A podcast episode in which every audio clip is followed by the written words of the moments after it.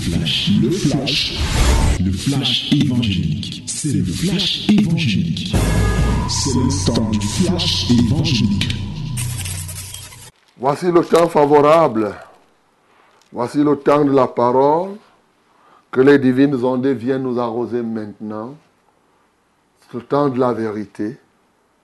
Sois attentif. Ouvre ta Bible dans Daniel chapitre 10. Et nous allons lire le chapitre, tout le chapitre. My beloved ladies and gentlemen, here is the moment of the word. Open your Bible in the book of Daniel, chapter 10, and we are going to read all the chapter. Daniel, chapter 10, we are going to read all the chapter. Let us do it Together in the name of Jesus. One, two, three. Nous lisons tous ensemble le nom de Jésus.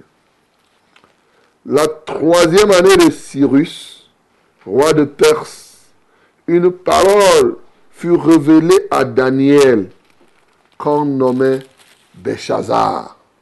Cette parole qui est véritable annonçait une grande calamité, annonce une grande calamité il fut attentif à cette parole et il eut l'intelligence de la vision. En ce temps-là, moi, Daniel, je fus trois semaines dans le deuil. Je ne mangeais aucun mets délicat. Il n'entra ni viande ni vin dans ma bouche. Et je ne moignis point jusqu'à ce que les trois semaines fussent accompli. Le 24e jour du premier mois, j'étais au bord du grand fleuve qui est Hildekay. Je levai les yeux. Je regardais voici, il y avait un homme vêtu de lin et ayant sur les reins une ceinture d'or d'ouphase. Son corps était comme de chrysolite son visage brillait comme l'éclair. Ses yeux étaient comme des flammes de feu. Ses bras et ses pieds ressemblaient à de l'airain poli.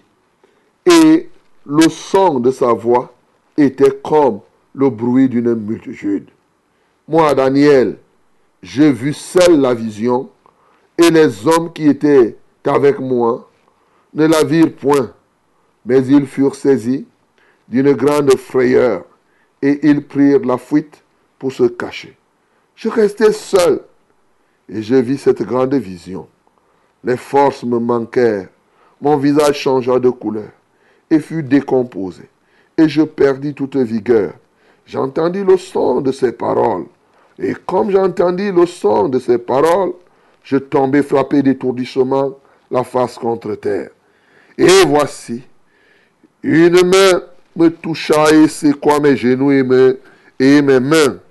Puis il me dit, Daniel, homme bien-aimé, sois attentif aux paroles que je vais te dire et tiens-toi debout à la place où tu es, car je suis maintenant envoyé vers toi.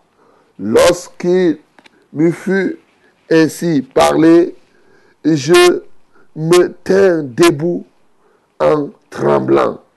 Il me dit, Daniel, ne crains rien, car dès le premier jour où tu as eu à cœur de comprendre et de t'humilier devant ton Dieu, tes paroles ont été entendues.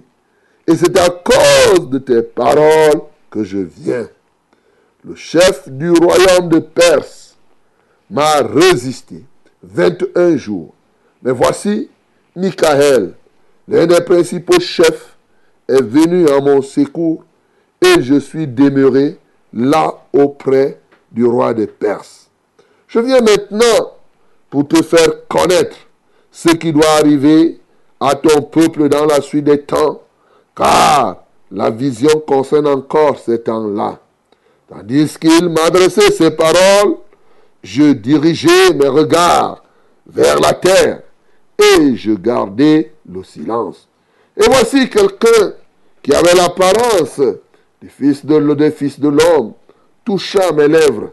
J'ouvris la bouche, je parlais, je dis à celui qui se tenait devant moi, Mon Seigneur, la vision m'a rempli d'effroi et j'ai perdu toute vigueur. Comment le serviteur de mon Seigneur pourrait-il parler à mon Seigneur Maintenant, les forces me manquent et je n'ai plus de souffle. Alors, celui qui avait l'apparence d'un homme me toucha de nouveau et me fortifia. Puis il me dit, ne crains rien, homme bien-aimé, que la paix soit avec toi. Courage, courage. Et comme il me parlait, je repris des forces et je dis, que mon Seigneur parle, car il m'a fortifié. Il me dit, sais-tu pourquoi je suis venu vers toi? Maintenant, je m'en retourne pour combattre le chef de la Perse. Et quand je partirai, voici, le chef de Javan viendra. Mais je veux te faire connaître ce qui est écrit dans le livre de la vérité. Personne ne m'aide contre cela, excepté Michael, votre chef. Amen. Voilà, mon bien-aimé, quelle merveilleuse parole, non? Eh oui. Déjà, quand on te dit là qu'il y a le livre de la vérité, donc, ici on dit, je veux te faire connaître ce qui est écrit dans le livre. On ne dit pas les livres de la vérité. Le. Je veux que tu notes qu'il y a un livre de la vérité. Le livre de la vérité. Aujourd'hui, les gens vous sortent que, oh, il y a les livres, il y a tel, tel truc, il y a tel, tel, il y a le livre. Alors, le livre de la vérité, c'est lequel donc? Ce livre pour lequel l'ange part est bien entendu et vient nous faire connaître cela. Voilà. Donc, bien aimé, qu'on le veuille ou pas, ceux qui disent qu'il y a plusieurs livres de la vérité sont naturellement dans l'erreur. Ça, c'est une certitude. Je préfère encore quelqu'un qui dit qu'il y a un, livre un seul livre de la vérité et qui se trompe sur le livre là. Voilà. Mais moi, je ne vais pas me tromper sur le livre de la vérité. Le livre de la vérité, c'est celui que nous avons, c'est la Bible. Ce n'est pas autre chose, ce n'est pas le Coran, ce n'est pas tout ce que vous pouvez avoir qu'on utilise dans toutes ces rencontres. Non, c'est la Bible. C'est ça le livre de la vérité. Et il y a des entités qui s'opposent à ce que nous puissions connaître ce qui est écrit dans le livre la vérité. Bien-aimé, Daniel ici est déjà vieux. Et là, nous sommes pratiquement à la 70e année. D'ailleurs, le retour est en train, est déjà engagé à Jérusalem. Et c'est ainsi que Dieu vient encore parler à Daniel. Et Daniel va nous dire quelque chose. Une parole qui est véritable lui est annoncée. Qu'il y aura une calamité, c'est vrai. Il va être attentif à cette parole. Bien sûr que la Bible nous dit que Daniel a pris conscience et s'est mis à jeûner. Quand on dit qu'il a fait le deuil là, ne croyez pas que c'est le deuil là où il y a les funérailles et autres. Ce n'est pas ça. C'est le jeûne. Il a pris un jeûne de 21 jours. Et ce qui me marque, c'est que depuis le jour où il a commencé à jeûner pour comprendre ce qui va arriver, ce qui devrait se passer en profondeur dans la suite des temps, dès qu'il a commencé le jeûne, Dieu a répondu à sa prière. Il a dépêché, il a, dépêché quelqu'un. Je voudrais aussi préciser ici que ce quelqu'un, lorsqu'on voit le descriptif de cette personne, on peut s'imaginer que ça peut être Jésus, comme c'est écrit dans l'Apocalypse. Il dit, oui, je regardais un homme qui était comment? Il était, voici, il y avait un homme vêtu de lin, ayant sur les reins une ceinture d'or d'Ouphase. Son corps dans Apocalypse 1 et 2 d'ailleurs, vous allez voir, il dit, cet homme était comme cela, son corps était comme de chrysolite, son visage brillait comme l'éclair, ses yeux étaient comme des flammes de feu, ses bras et ses pieds ressemblaient à de l'airain poli, et le son de sa voix était comme le bruit d'une multitude. Quand tu lis, tu ne fais pas attention, tu peux croire que c'est Jésus qui a été envoyé pour venir au secours, effectivement, de Daniel. Sauf que si tu dis que c'est Jésus, ça veut dire qu'il y a des anges qui peuvent bloquer Jésus. Voilà. Parce que cet homme qui a été envoyé reconnaît que Dieu l'a envoyé, mais le chef, le chef du royaume de Perse l'a bloqué. Uh-huh. Donc, c'est évident que à partir de là, tu peux comprendre que c'est un ange qui ressemblait seulement à Jésus, mais qui n'était pas Jésus lui-même. Voilà. Donc tu peux comprendre, parce qu'aucun ange, quand Jésus devait venir sur la terre, aucun ange n'a bloqué Jésus. Hein? quand Jésus doit venir sauver, qui peut d'ailleurs bloquer Jésus s'il veut faire sa chose? Tu es qui va t'écraser, il est élevé au-dessus de tout nom. Il marche au-dessus. Il marche sur les eaux. Vous savez, ce Jésus, lui, règne dans tous les règnes. Voilà. Le règne aquatique, c'est lui le patron. Partout où il y a un règne, il règne sur les morts. Hein? Même sur. Ça veut dire que dans le séjour des morts, c'est lui le patron. Voilà. Donc, euh, lorsque tu ne comprends pas, tu peux effectivement t'imaginer que euh, c'était comme cela. Dans Apocalypse 1, verset 13, il dit, et au milieu de cet chandelier, quelqu'un qui ressemblait à un fils d'homme, vêtu d'une longue robe et ayant une ceinture d'or sur la poitrine. Sa tête et ses cheveux étaient blancs, comme de la laine blanche, comme de la neige. Ses yeux étaient comme une flamme de feu, et ses pieds étaient semblables à de l'airain, ainsi de suite, le descriptif de Jésus. Donc, on doit nommer Ici, bien sûr, c'est un ange. Ce n'est pas. Ça peut même être l'ange Gabriel, hein, qu'on est en train de décrire comme cela. Puisque les deux autres fois, c'était clairement dit que c'était l'ange Gabriel. Et seulement, cet ange venait apporter la solution à, à, à Daniel, la solution de Dieu. Mais il a été bloqué par quelqu'un d'autre, le roi de Perse le chef, oui, des rois de Perse. Ici, là, ce chef, il faut comprendre aussi, ce chef, c'est qui? Ce n'est pas un homme, bien sûr. Oh oui, il est demeuré auprès du roi de Perse, c'est ça.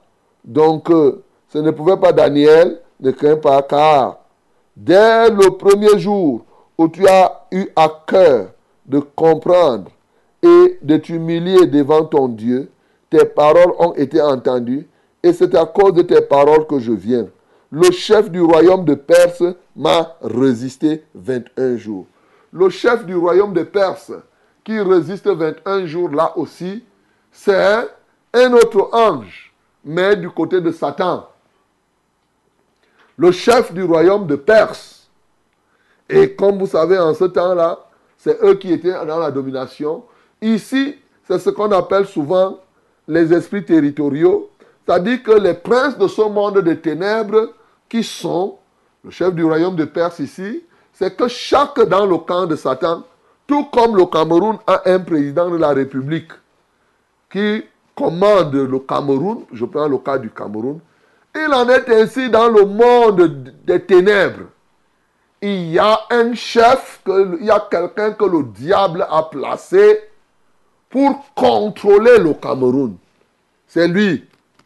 C'est de lui qu'on parle là. C'est des esprits territoriaux qui gouvernent des territoires. On peut lui confier toute une région. On peut lui confier un territoire comme le pays. Voilà. Ça peut être, bien entendu, une principauté. Ça peut être bien entendu aussi un, dominateur, mais ça peut être aussi généralement un prince de ce monde des ténèbres. Un territoire en fonction de l'intérêt que le diable a pour un territoire. Sachez qu'il y a des territoires qui comptent dans le camp de Satan en fonction de, ce de ses intérêts. Il peut donner toute une région et après tu vois un quartier où il établit parce qu'il sait que là, peut-être c'est là où il y a son organisation, c'est là où il y a euh, euh, euh, ces entités qui font telle ou telle autre chose.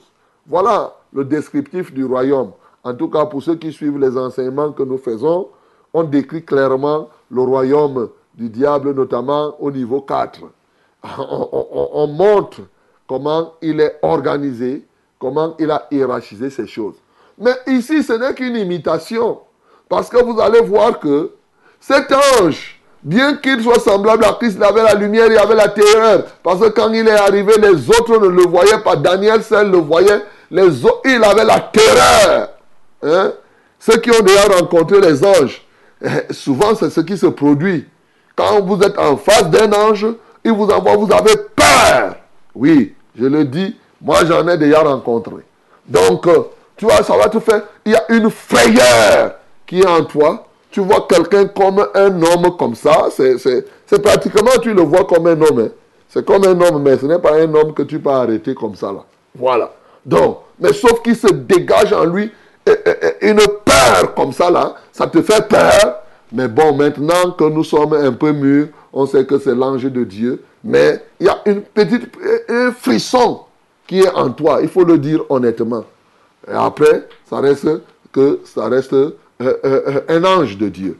Alors, tu vois que dans le royaume de Dieu aussi, les anges sont organisés. Exactement, cet ange avait été bloqué.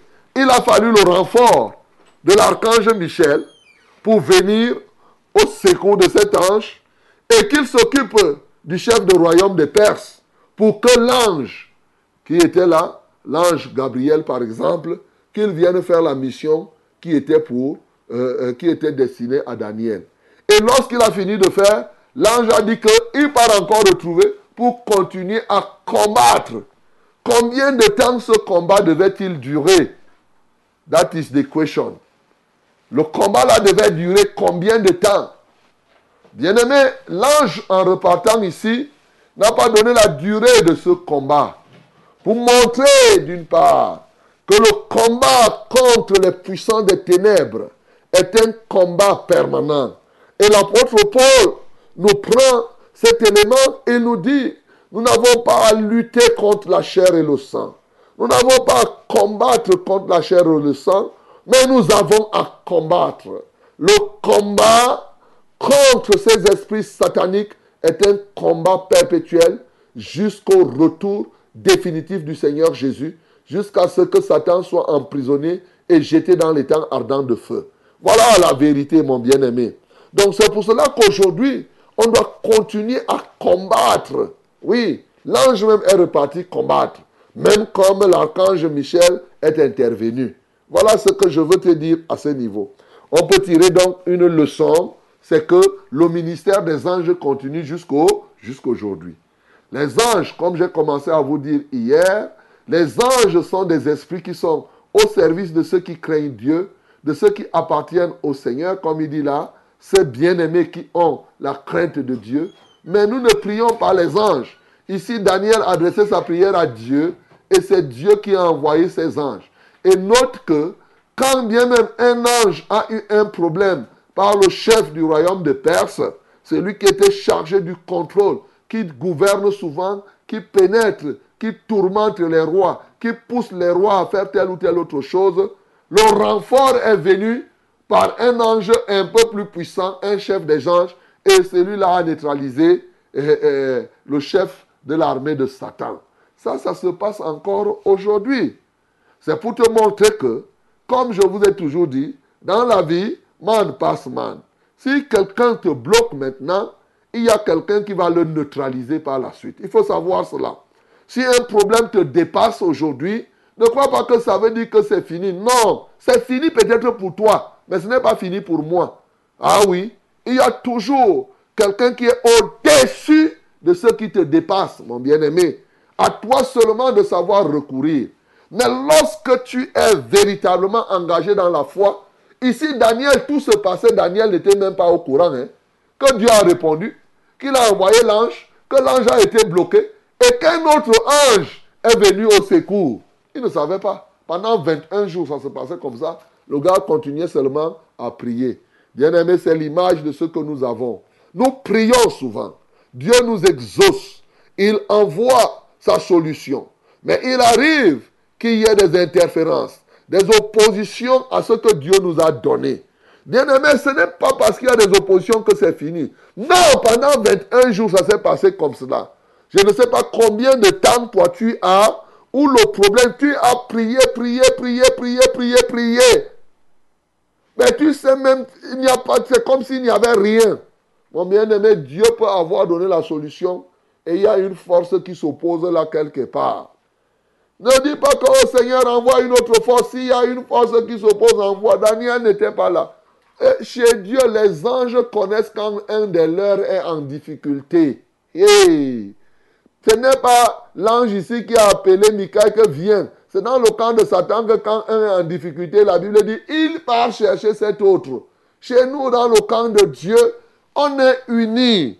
C'est-à-dire quand on dit les anges sont un tel que si un est en difficulté quelque part, les autres sont au courant qu'il y a tel ange qui est en difficulté et celui qui est plus puissant va se détacher, va emporter, va venir au secours. Voilà pourquoi nous devons servir l'Éternel. Nous, on continue à prier. Et lorsque cela se produit, les anges sont conscients, Dieu les envoie et ils accomplissent dans ce ministère. Bien aimé, le ministère des anges continue. On voit avec Daniel que les anges révèlent, les anges combattent. On a vu ça dans le Nouveau Testament. Les pierres et Jean étaient jetés en prison. C'est les anges qui sont venus les libérer. L'arrivée du Saint-Esprit n'exclut pas le ministère des anges. C'est ça que je suis en train de te démontrer. L'arrivée du Saint-Esprit donne encore plus éclosion à l'œuvre que doivent réaliser les anges. Par deux fois, Jean, Pierre et Jean étaient en prison. L'ange est venu ouvrir la porte. Le Sanhédrin était surpris. Pierre était seul en prison. L'ange est venu ouvrir. A cru que c'était une vision, mais pourtant c'était une réalité. Corneille était en train de prier. L'ange est venu lui dit Donc le ministère des anges est encore une réalité, mais ils ne sont pas faits pour qu'ils soient adorés, ils ne sont pas faits pour qu'ils soient priés, ils sont faits simplement là pour exécuter ce que Dieu, demande.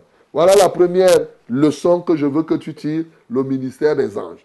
Deuxièmement, on ne le dirait jamais assez, tu dois toujours prier, tu dois être fortifié dans le jeûne, mon bien-aimé. Daniel ici tire déjà pratiquement vers 90 ans. Mais il est déjà, il est toujours en train de jeûner. Trois semaines de jeûne, c'est-à-dire les jeûnes longs. tu vas dire que tu es déjà âgé. Non, il jeûnait toujours. Et ce que je veux que tu retiennes ici, c'est que Dieu veut, pour ceux-là qui se tiennent, Dieu veut que nous connaissions ce qui est écrit dans le livre de la vérité. Pourvu que nous soyons engagés et déterminés. Depuis le jour où tu as pris à cœur de gêner, mon bien-aimé, tes premières paroles ont touché Dieu. Enfin, ce que je veux que tu relèves ici, c'est la force que Dieu vient donner. Daniel a été touché pour la première fois. La force n'était pas totalement venue.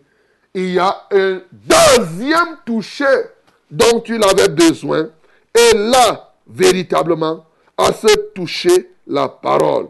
Puis il me dit, il dit, alors, celui qui avait l'apparence d'un homme me toucha de nouveau. Hey! Ce matin, Dieu touche quelqu'un de nouveau. De nouveau. Il avait été touché, mais il était resté avec... Il était étourdi. Il était faible, bien sûr. Il n'avait pas de force. Mais celui-là l'a touché de nouveau. Et quand il a touché de nouveau, il a été fortifié. Et maintenant, ayant la force, il a vu que la force n'était pas encore suffisante. Il a ajouté à cela la parole. Ne crains rien, homme bien-aimé. Que la paix soit avec toi. Courage, courage. Et comme il me parlait, je repris des forces et je dis, que mon Seigneur parle. car tu m'as fortifié. Ce matin, mon bien-aimé, il est possible que tu sois aussi faible, tu sois véritablement assoupi, tu sois fatigué, tu as besoin d'un nouveau toucher de Dieu. Et Dieu vient te toucher donc maintenant et il te donne des forces nouvelles. Pourvu que tu lui fasses confiance, mon bien-aimé. Tu es peut-être déprimé, tu es peut-être découragé. Parce qu'il y a plusieurs facteurs qui, annihilent souvent nos forces, qui détruisent nos forces. Mais quelles que soient les raisons qui te font avoir la faiblesse, peut-être tu es cette femme enceinte, tu vois seulement, tu te dis que ce n'est que la grossesse. Non, il est possible que ce ne soit pas la grossesse, même comme tu es trop faible. Cette faiblesse, ce manque de force peut provenir de quelque part. Quelle que soit la raison, ce matin, tu as besoin du toucher de Dieu. Tu as besoin d'un nouveau toucher de Dieu. Tu as besoin que la main puissante de l'Éternel se pose sur toi. Et je peux te dire, aussi vrai que tu as eu à cœur de connaître ce Dieu, aussi vrai que tu as à cœur d'avoir une relation particulière avec Dieu, ce matin, la main de Dieu te touche de nouveau. Et comme Daniel, tu vas dire non. Il, te dit, Dieu vient te dire courage. Il te touche. Et à côté du toucher, il ajoute sa parole. Le toucher de Dieu avec la parole de Dieu produisent en nous une force sans pareille. Daniel a conclu, il a dit, tu m'as fortifié. Eh oui, mon bien-aimé, tu es fortifié ce matin. Tu avais perdu le zèle dans tel ou tel autre domaine à cause de la maladie. Tu avais perdu le zèle dans telle ou telle autre action à cause des soucis du siècle présent. Ce matin, tu peux dire comme Daniel, tu m'as fortifié. Tu m'as fortifié. Tu m'as fortifié. Et avec cette force désormais, je peux connaître et vivre ce qui est écrit dans le livre de la vérité. Bien-aimé dans le Seigneur, ce matin, tu peux donc comprendre la venue de Christ. Ce qui est écrit dans le livre de vérité, c'est quoi? C'est qu'effectivement, tout ce qui est en train de dire, tout ce qui est écrit ici, est écrit dans la Bible, bien sûr, des choses qui vont arriver. Et le Seigneur Jésus ici, qui en ce temps faisait l'objet simplement d'une annonciation, en notre époque maintenant, lui, il est déjà accompli. En ce temps-là, c'est le, les anges qui devaient simplement révéler ce qui était écrit. Aujourd'hui, nous avons le Saint-Esprit qui nous révèle ce qui est écrit dans le livre de vérité. Nous sommes priorisés, bien-aimés. Il n'y a plus de raison que tu restes là pour ne pas comprendre ce qui est écrit, sauf si ton cœur est ailleurs. Il faut que tu prennes à cœur, que tu t'humilies pour comprendre en profondeur ce qui est écrit dans le livre de vérité. Que le nom du Seigneur Jésus-Christ soit glorifié. C'était, le flash, le flash évangélique. C'était le flash évangélique.